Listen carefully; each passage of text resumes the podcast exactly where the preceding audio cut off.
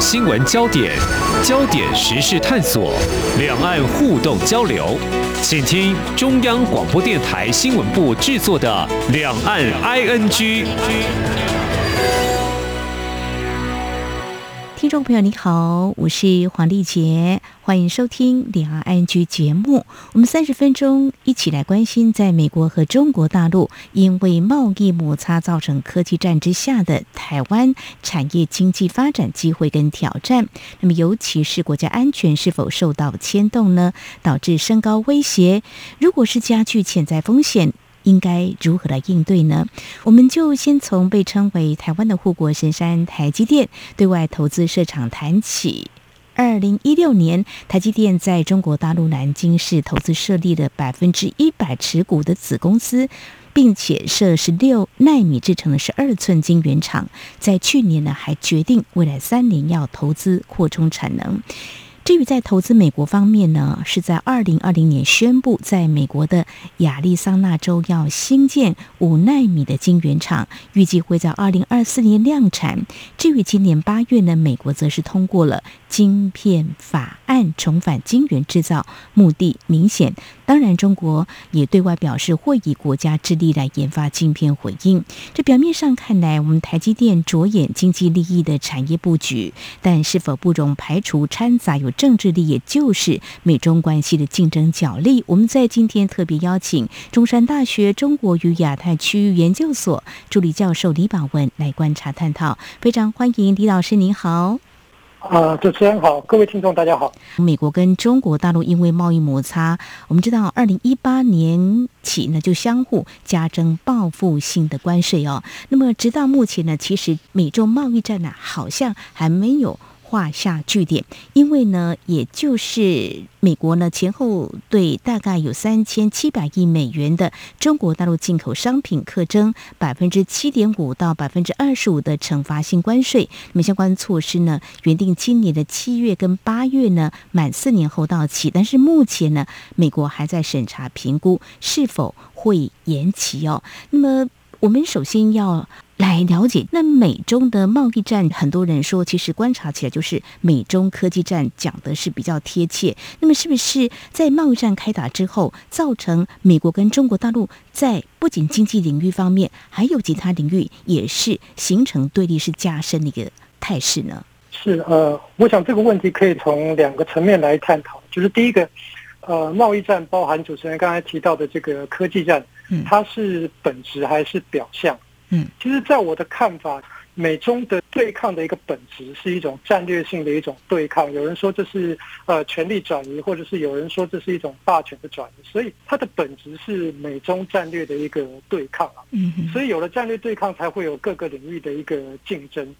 如果说中美贸易战的本质其实是美中之间的一个对抗的话，嗯，那么我们大概可以预期啊，就是说在呃美中各个领域的对立应该是会有加深或者是持续强化的一个现象，包含不论是科技战也好，嗯，或者是贸易战也好，甚至是价值的对立。甚至是这个啊，印太地缘政治的权力平衡都会持续的彼此互动、彼此加深。嗯，所以在现阶段，美中对抗的结构性因素应该是会持续的。然后在这样的情况之下，它的造成的原因是因为美中的权力差距是在缩小，而且中国对于现有的国际秩序是不满意的，包含它的国际地位，或者是它在这个呃经贸秩序里面扮演的一个角色，或者是在整个半导体供应链里面所扮演的这个角色，都是不满意或者是有欲望要去改变的。所以我预期这个各领域之间，包含主持人刚才提到的贸易，或者是经济，或者是这个呃科技。之间的这样子相互影响、相互加深的效果，只会越来越严重，看不到什么缓解的一个迹象。我可以看到，比方说，在这个印太的地缘政治、台海、南海，甚至是俄罗斯跟乌克兰之间的情势，中国都在持续扮演修正主义或者是强化改变现状的这样子的一个方向。在国际组织的部分，包含是这个不论是制定规则的。WTO 或者是在相关的科技的一个领域，他们也在强化争取人事，或者是强化对于相关概念的一个定义。在科技管制跟这个供应链的部分呢，也各自要去建构有利于自己国家利益、有利于自己未来的产业发展的一套逻辑，嗯，甚至是一套可信任的这个供应伙伴关系。美国跟中国都在尝试建立自己的可信任的供应伙伴关系，还有这个价值跟体制之间的一个冲突，民主跟威权，还有这个呃人权跟自由之间的一个坚持的冲突，可能会彼此之间越来越啊加剧，甚至是产生。相乘效应，彼此的一个强化。我认为，在这样的一个趋势之下，各个领域的对立是只会加深。好，那么持续演变下去的话呢，其实所牵动的层面也会相当的广泛哦。那么，如果在聚焦刚才我们所提到的，在经贸方面，其实经济通讯社呢在九月也报道，根据彭博社引述知情人士是表示，美国总统拜登呢可能也会在未来几个月会签署一项行政命令，那么限制美国公司投资中国的科技企业。那么范围可能会包括像投资半导体、人工智慧、量子运算，甚至稀土跟电动汽车等等产业的任何投资。当然，这是一个可以观察的面向之一而已。但是，美中两国的对立的本质如果存在的话，各个领域都会持续，而且会加深。就如老师您所提到的，那刚才老师您有呃触及到一个面向，就是中国大陆的军事扩张。那么事实上呢，在十月十号双十国庆，蔡英文总统的演讲当中也有提到。就中国大陆在不管是俄乌战争，还有东海、南海，甚至台海情势这个部分，可以看见它的一些动作呢，都是一个军事扩张，会影响台海的和平哦。那么。我们就拉近一点来看，那么这几年台海情势的确是紧张，外美国际社会都非常的关注，尤其在八月的解放军对台湾的围台的军演，有人说封岛军演，是不是也深受美中科技战或美中贸易或美中对立的影响呢？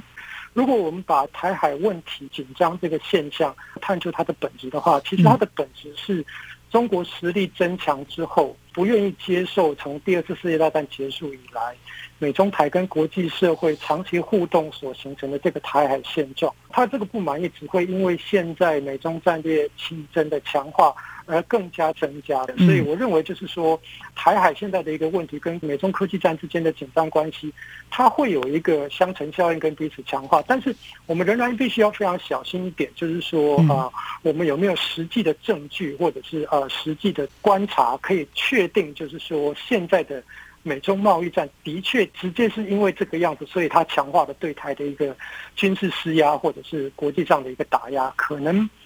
还需要更多的证据来做直接的一个因果关系的一个连接了。所以，从广大一点的角度来看，就是如果我们从中国决策者的角度出发了，美中贸易战的确可以让中国对于台海问题的利益计算或者是战略计算更加的复杂，跟更加的不确定性。它的确会增加误判或不确定的风险，但是呃，这样子能不能够直接导出，就是说，美中科技中就是中国强化对台湾或者是台海的军事施压，就一定是来自于美中科技战？我觉得这可能还需要更多的一个证据了。美中科技战可能会导致中国的压力，就是说，它必须要加快它达到科技自主的时间点。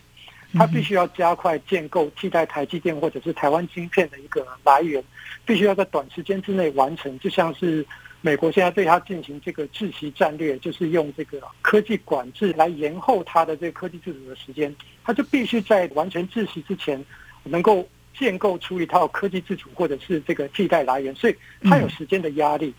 而且它也会有不确定性的因素增加，因为。在过去，它有很多操之在己的方法，比方说透过网络窃密、透过恶意挖角、透过仿冒，或者是不公平的经济依赖，来确定是说它可以获得相关的一个技术，终究有一天能够达到经济自主。但是现在的时间压力加强了，而且这些原本操之在己的这些路径呢，都已经被美国相关的一些管制，或者是。国际在形成一些自主供应链的范围，把它排除在外，所以过去这个啊操之在我的途径已经不可行，而美国积极透过晶片法案啊，或者是这个 Chip Four 这样子的一个组织来建构受信任的这个供应链，让它变成只剩下晶片自主一途，但是这个不确定性代价，不确定性是提高很多，因为它并不确定它什么时候可以完成这个经济自主，而且。现阶段就是中国的这个内部的政治情势，也让他确定一件事，就是他只要科技自主一旦失败，它的代价是很高的。所以我只能说，美中科技战的确增加了中国的压力，就像我前面所分析的一样。是，但是中国的决策者是不是真的因为这样加强对台的军事施压？嗯。这个是可能还要再更多的证据了。现在我们所看到大部分对台军事的施压，都是来自于回应明确的国际事件，比方说主持人刚才所提到的美国议长的一个来访。嗯，但是是不是的确是因为美中科技战，或者是因为经济科技自主的要求来做这样的事情？现在可能看不太到，的确可以看到一些战狼外交的一些论述，比方说，我们应该要把这个呃台积电赶快掌握在手里面，就是这是公台的唯一的一个目标。但是这是不是决策圈跟习近平个人的想法？我可能认为是还需要更多讨论，或者是更多的一个证据。但是我可以确定的一件事情，就是在台面下，中国政府为了因应科技战对于台湾特定公司的一个拉拢，或者是胁迫，或者是整体产业界的拉拢或胁迫。应该是持续存在的，所以未来如果台湾厂商要参与美国的供应链的话，我们可以预期，就是中国应该会对于台湾政府或者是相关特定的厂商会有特定的经济制裁或者是打击，这个是可以预期的。是非常谢谢李宝文老师呢专业的解析，美中本质对立情况之下，近年台海情势的紧张是不是因为美中科技战所导致？其实还要更多证据来检视哦。也许呢，中国大陆内部是不是有所谓的促统的压力也说不定。好，这是在我们节目前半阶段，非常感谢中山大学中国与亚太区域研究所助理教授李宝文解析呢，在美中对立之下，台湾的机会跟挑战哦。在稍后节目后半阶段，我们再来看美中呢，如果现在对立在各领域是加深，那么两岸关系是不是也会在未来我们必须要关注？有哪些可能会受到影响？我们节目稍后回来。今天的新闻就是明天的历史，探索两岸间的焦点时事，尽在《两岸 ING》节目。这里是中央广播电台听众朋友继续收听的节目《两岸居》。我们在今天节目当中邀请到中山大学中国与亚太区研究所助理教授李宝文。在今天我们所要关注的是两岸关系。那事实上呢，更核心的议题是美中对立之下，两岸关系受到哪些牵动？我们继续要请教李老师的是，因为美中科技战。有可能啦，就会被迫加入美国跟中国的供应链哦。那么，因为我们在美中各有投资跟出口，像台湾对中国大陆出超一年，目前大概是千亿美元。那事实上呢，在四五年前，二零一七年的资料显示哦，我们出口到中国大陆比重高达百分之四十一，其实出口到美国比重有百分之十一点七。那么最新的是今年的前。七个月呢，台湾对美国出口已经又更提高了哦，有达到四百五十一亿美元。好，政府跟企业怎么样拿捏选民？应该是呃，企业可能会面临严峻的考验，像台积电呃，就是一个大家观察的指标。这个部分呃，老师您怎么样来观察呢？呃。这个是一个大问题了。那呃，我我想分两个层面来看。事实上，对于政府而言呢，国家生存一定是首要的利益了。在这样一个情况之下，如果美中科技战的本质是这个美中的战略对抗，而中国从未放弃台湾的武装侵略、对台湾武力侵略的这样子的一个企图的话，其实。台湾没有什么在美国跟中国选边站的空间了，就是基本上你没有两边避险或者是两面下注的一个空间。嗯，这个是台湾跟全世界所有其他国家最不一样的一个地方。嗯所以台湾没有什么避险的战略或者是避险的空间。原因是什么呢？原因是第一个威胁的程度不一样，全世界各国即使倒向中国而享有长期的经济利益，而要忍受可能长期的安全的一个风险，因为中国可能会持续的崛起，甚至是变成霸权。但是，他要直接面对中国并吞的可能性是非常小的。但是对于台湾而言，就是中国面对台湾并吞的可能性其实是一直存在，而且是非常明确的存在。嗯再加上现在呃，中国各式各样从法律啊、军事啊或国际政治各个面向，在破坏台海现状跟威胁台湾的生存。所以，这是我认为第一个，就是台湾要在。美中之间拿捏选边或者是两面下注的可能性其实不大了。嗯。第二个就是台湾就算选择了，或者是台湾的政府就算选择了美中等距，然后两面下注，或者是不选边站，他仍然没有办法确保，就是中国一定会放弃对台湾的武力威胁，因为主权的问题是零和游戏啊，所以即便台湾维持两边等距，也不可能像其他国家一样平衡来获利。嗯，比方说，呃，中国可以忍受印尼或者是新加坡在美中之间两边等距，但他不可能忍受香港两边等距或两面下注，因为主权问题就是没有模糊空间。所以连香港都这个样子，那更不用讲是。台湾了，所以呃，我认为就台湾政府而言啦，就是说选择等距的避险立场，也不可能交换到中国放弃武力来威胁。嗯，所以呃，我认为这个是台湾政府跟国际其他国家比较不一样的一个地方。而且更重要的是什么？现阶段很多国家它可以避险或者是两面下注的原因在于是说，现在两强的军事冲突并没有发生。这个是在两强军事冲突没有发生之前。两大强权默许的一个行为了。那随着美中之间战略竞争强度的一个加强了，在各个领域相乘效应都持续影响的情况之下，嗯哼，未来可以避险跟两面下注的空间，对任何一个国家来说都是越来越小，不是只有台湾。所以现在不选边，未来还是要选边。所以就战略环境而言呢，就是对于世界各个国家而言，在这个。两强的竞争越来越激烈的情况之下，两面下注或者是避险的空间都是越来越小。甚至就政府而言，所以我认为就是说，政府其实没有什么导向中国的利益计算的可能性啊。因为就长期的生存利益而言，大概都是优先考虑美国吧。但是就企业而言，可能考虑就会有一些不太一样。毕竟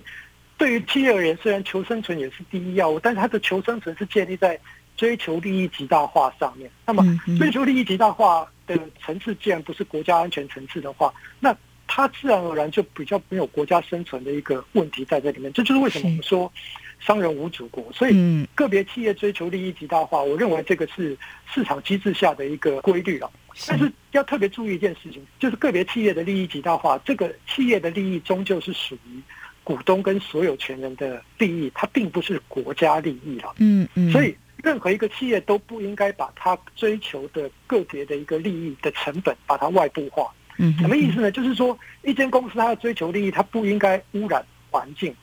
因为你为了追求利益，把污染的成本外部化给国家或者是全民，那让你自己的获利可以提高，这个是不合逻辑的，这个也是不对的。这就是为什么我们要污染防治相关的一个规定。同样的道理，如果台湾的个别企业因为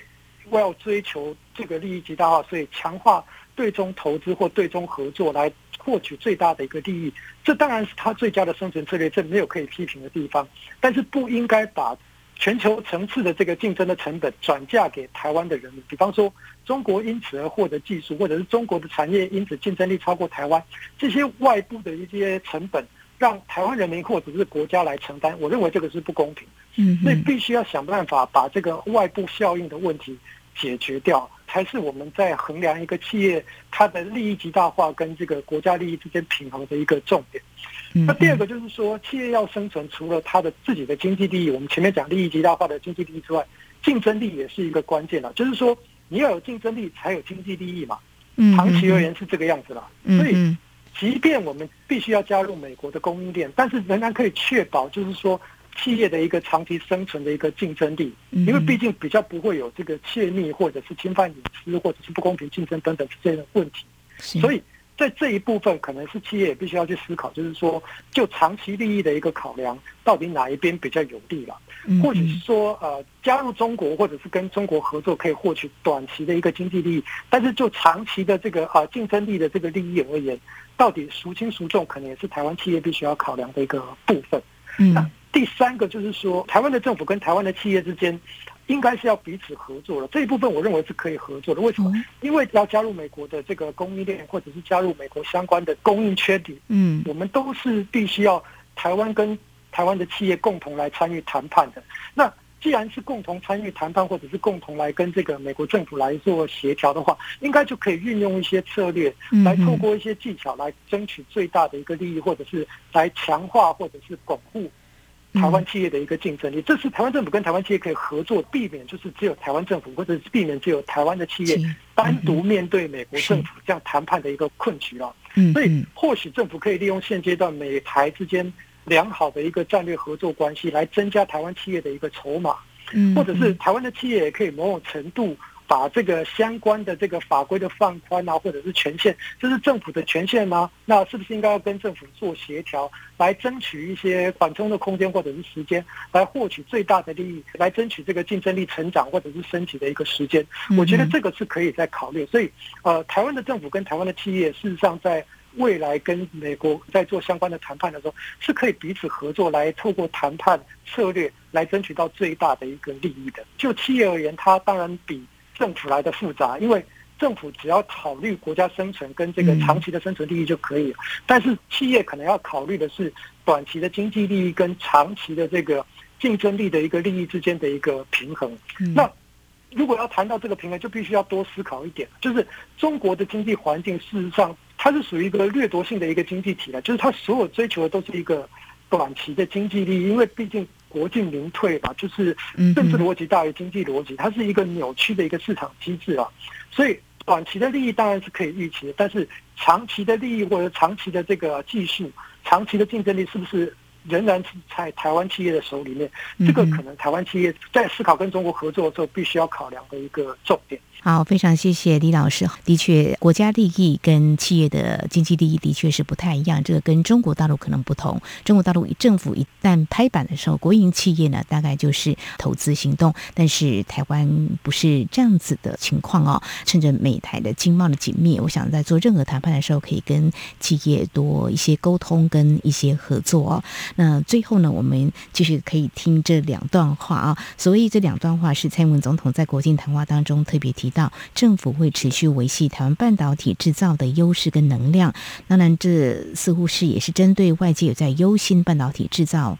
聚集在台湾所形成的一定程度风险。那另外我们也留意到美国 CBS 电视台六十分钟在十号播出的台积电创办人张忠谋接受专访的一个内容。那么张忠谋他是指出，如果发生战争，台积电会被摧毁，所有一切都难逃。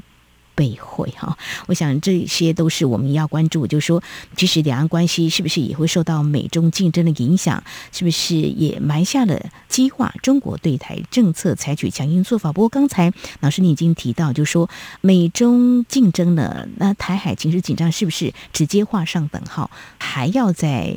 进一步的证据来佐证、来证实啊？但是中国大陆对台政策未来看起来是不是会？一样的强硬呢？